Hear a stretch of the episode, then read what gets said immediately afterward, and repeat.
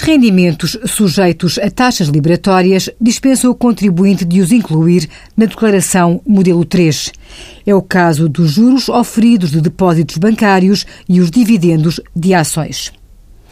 Os rendimentos relativos a taxas autónomas, por seu turno, têm de ser incluídos no correspondente anexo da modelo 3, mas não são somadas as restantes rendas obtidas no âmbito da categoria F.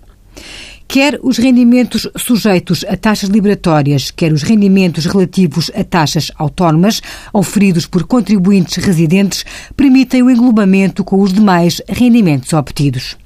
Este ano, relativamente aos rendimentos obtidos em 2015, a opção pelo englobamento apenas obriga a que sejam incluídos todos os rendimentos da mesma categoria.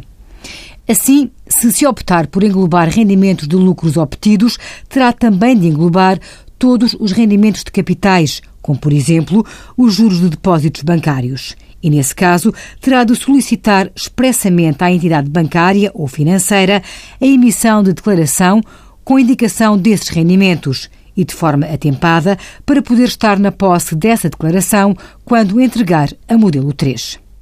Envie as suas dúvidas para conselhofiscal.tsf.occ.pt.